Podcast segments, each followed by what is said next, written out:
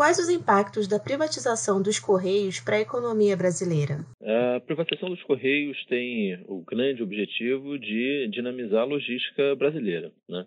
Então, hoje os Correios investem alguma coisa em torno de 300 milhões de reais por ano, é, enquanto eles deveriam investir alguma coisa em torno de 2 bi, é, entre 2 e 2,5 é, é, bilhões de reais por ano.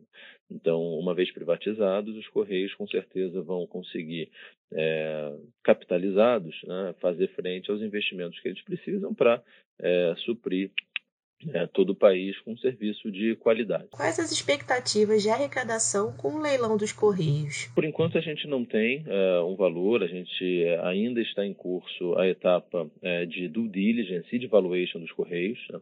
É, nós temos sim um desafio grande, porque é, existe um, um passivo é, muito grande nos Correios, em especial do Postales, que é o fundo de pensão dos Correios, né? É, até agora já contabilizado em 13 bilhões de reais.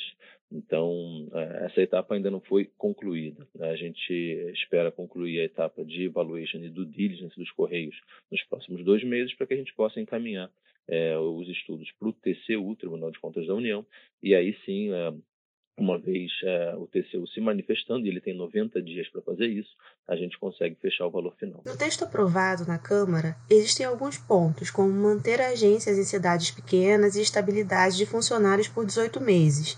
Isso pode encarecer ou desestimular o processo de privatização?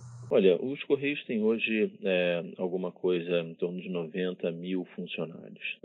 É, o plano que foi aprovado pela, pela Câmara é, inclui uma estabilidade de 18 meses. Mas, na verdade, é, isso é, está combinado com um plano de demissão voluntária é, aberto uh, nos primeiros 180 dias. Então, isso significa que nos primeiros seis meses, é, os funcionários vão ter a opção de aderir a esse PDV. É, o que eles recebem no PDV são 12 meses de salário mais de 12 meses de plano de saúde, uh, nos mesmos termos que eles têm hoje, e um apoio ao microempreendedorismo e à requalificação profissional. Então, isso significa que é, quem aderir até o sexto mês após a privatização é, tem no seu PDV um ano de salário, um ano de plano de saúde, mais um apoio é, ou ao microempreendedorismo ou à requalificação é, de acordo com a escolha do funcionário. Tá? Em não aderindo ao PDV, então, é, no, vamos dizer, no último dia do mês 6, ele tem mais um ano de estabilidade é, e aí, depois desse, de, desses 18 meses de prazo, é, a empresa toma a, a decisão é, que achar conveniente. Agora, é, ninguém compra uma empresa né, para mandar os funcionários embora. E, inclusive, a história nos mostra que todas as empresas privatizadas, né, elas, no médio prazo, aumentaram o seu quadro funcional, justamente porque elas conseguiram ganhar eficiência e ganhar mercado. Tá? Então, é, você tem um primeiro momento de aumento de eficiência, mas ato contínuo é, existe ali um ganho de mercado. E eu não tenho dúvida que os Correios têm um potencial para ser é, a DHL da América Latina. Então, é, a gente tem é, uma oportunidade nos Correios de realmente expandir muito o mercado e, por consequência, aumentar o seu quadro funcional. Então, respondendo objetivamente a sua pergunta, do ponto de vista dos funcionários, eu acho que ficou um modelo bastante interessante. Né? e do ponto de vista da empresa, eu acho que esse desenho de forma nenhuma diminui a atratividade dos Correios, pelo contrário, né, ele, ele cria um mecanismo é, que elimina qualquer forma de conflito é, entre o novo investidor e os mais de 90 mil profissionais. E como a sociedade vai se beneficiar com a privatização dos Correios? sem dúvida, com um serviço logístico muito mais dinâmico. Né? É, quando você é, compara um serviço postal com, é, vamos dizer, um serviço de energia elétrica, tá? É, para a gente ficar num exemplo mais conhecido é, de um serviço público regulado, é, você tem uma diferença enorme até em quantidade de informação. Né? para a sociedade. Então, por exemplo, se você procura hoje quantas horas uh, o seu bairro ficou sem energia elétrica nos últimos anos, essa é uma informação muito fácil de você conseguir acessar, é, porque a ANEEL fiscaliza essas informações e garante que todo mundo tem acesso a elas. Né?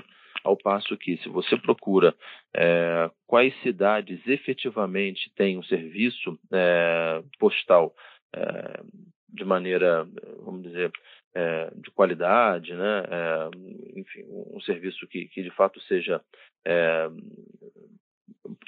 para todo mundo ali daquela região, é, você não consegue acessar essa informação, tá? Então, é, os correios hoje eles têm um, um grupo de, de, informações muito restrito. Tá? Não existe uma agência reguladora que garante é, o atendimento a, a todos os cidadãos, os cidadãos é, daquele, do serviço postal é, em um determinado padrão de qualidade. Então, o que, que a gente espera? Tá? E o que, que, está sendo desenhado? É, uma vez os Correios privatizados, a Anatel, que é a agência que hoje é, cuida só de telecomunicações e passaria também é, a regular o serviço postal, é, teria essa atribuição é, de garantir que os, os novos correios privados é, mantenham a universalização do serviço no Brasil, mas é, de uma maneira muito mais transparente. Tá? Hoje, apesar da, da gente imaginar né, que os Correios atendam efetivamente a todo o território brasileiro, na prática o que acontece é que os Correios têm uma agência em todos os municípios, mas não necessariamente todo mundo é atendido pelo serviço postal. Tá? É, com uma regulação mais clara, mais transparente, é, a gente vai conseguir saber efetivamente qual é a parcela da população que pode contar com o serviço postal é, e, por consequência, a gente pode garantir né, que esse serviço seja prestado da melhor maneira possível. Então, é, hoje a gente não tem essas informações é, e a partir do momento em que os correios forem privatizados a gente passará a ter efetivamente esse controle né, de uma maneira parecida com o setor elétrico hoje que é o serviço público é, mais universalizado do Brasil com 99,8% de atendimento. Né. É, isso pensando é, no ponto de vista do usuário, né, do, do cliente dos correios. É, do ponto de vista do cidadão pagador de impostos, é, a gente vai ter é, uma empresa que finalmente vai vai fazer frente é, ao, ao, aos desafios que o serviço postal brasileiro é, precisa enfrentar.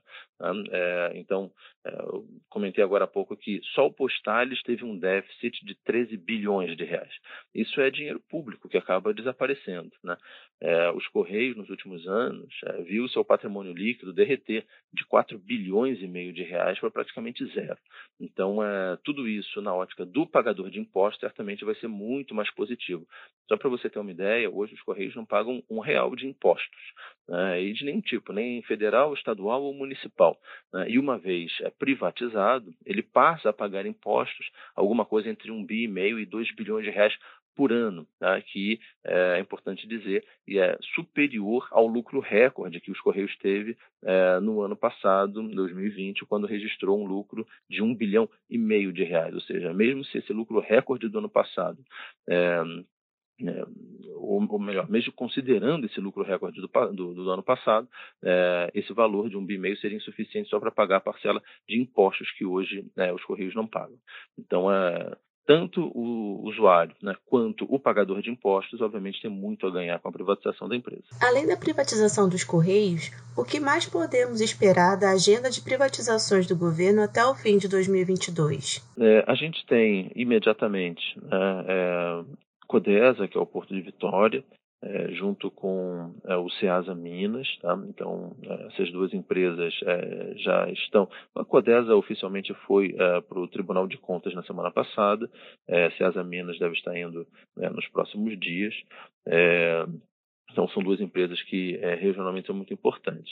É, mas a gente também tem Transurb, que é o sistema de mobilidade sobre trilhos de Porto Alegre, é, CBTU Belo Horizonte, é, temos aí os dois é, grandes projetos que nós temos trabalhado, Correios, que estávamos falando até agora, mas também Eletrobras, é, o Porto de Santos, que é um, o maior porto da América Latina, também um projeto bastante é, relevante, é, e a Engeia. Então, É, a Engeia é uma empresa que foi criada há 20 anos atrás para gerir algumas carteiras estressadas da Caixa Econômica. É, também é, está no nosso programa e no horizonte nos próximos meses a venda de, todas as carteiras da Engenha. Então, com certeza, é um programa bastante dinâmico é, e lembrando que a agenda de privatização é, ela é apartada de toda a agenda de concessão do governo, que aí ela é muito mais ampla. Tá? É, e aqui dentro da nossa secretaria a gente tem, além é, da pauta de desestatização de empresas, também temos a desestatização de imóveis. Então a gente tem uma agenda muito forte de venda de imóveis, tanto, vamos dizer, pelo varejo, principalmente no instrumento que se chama PAI, que é a proposta de aquisição de imóveis, quando o mercado faz uma proposta por um imóvel que não está à venda, é um unsolicited proposal é, de é, imóveis é, federais, mas também agora a gente vai avançar na agenda de fundos, tá? amparado numa lei de 2015 que nunca foi utilizada, a gente vai, até o final do ano, oferecer cotas é, do primeiro fundo imobiliário é, do governo federal e a partir daí a gente escala realmente esse modelo para conseguir fazer essa venda de imóveis no atacado.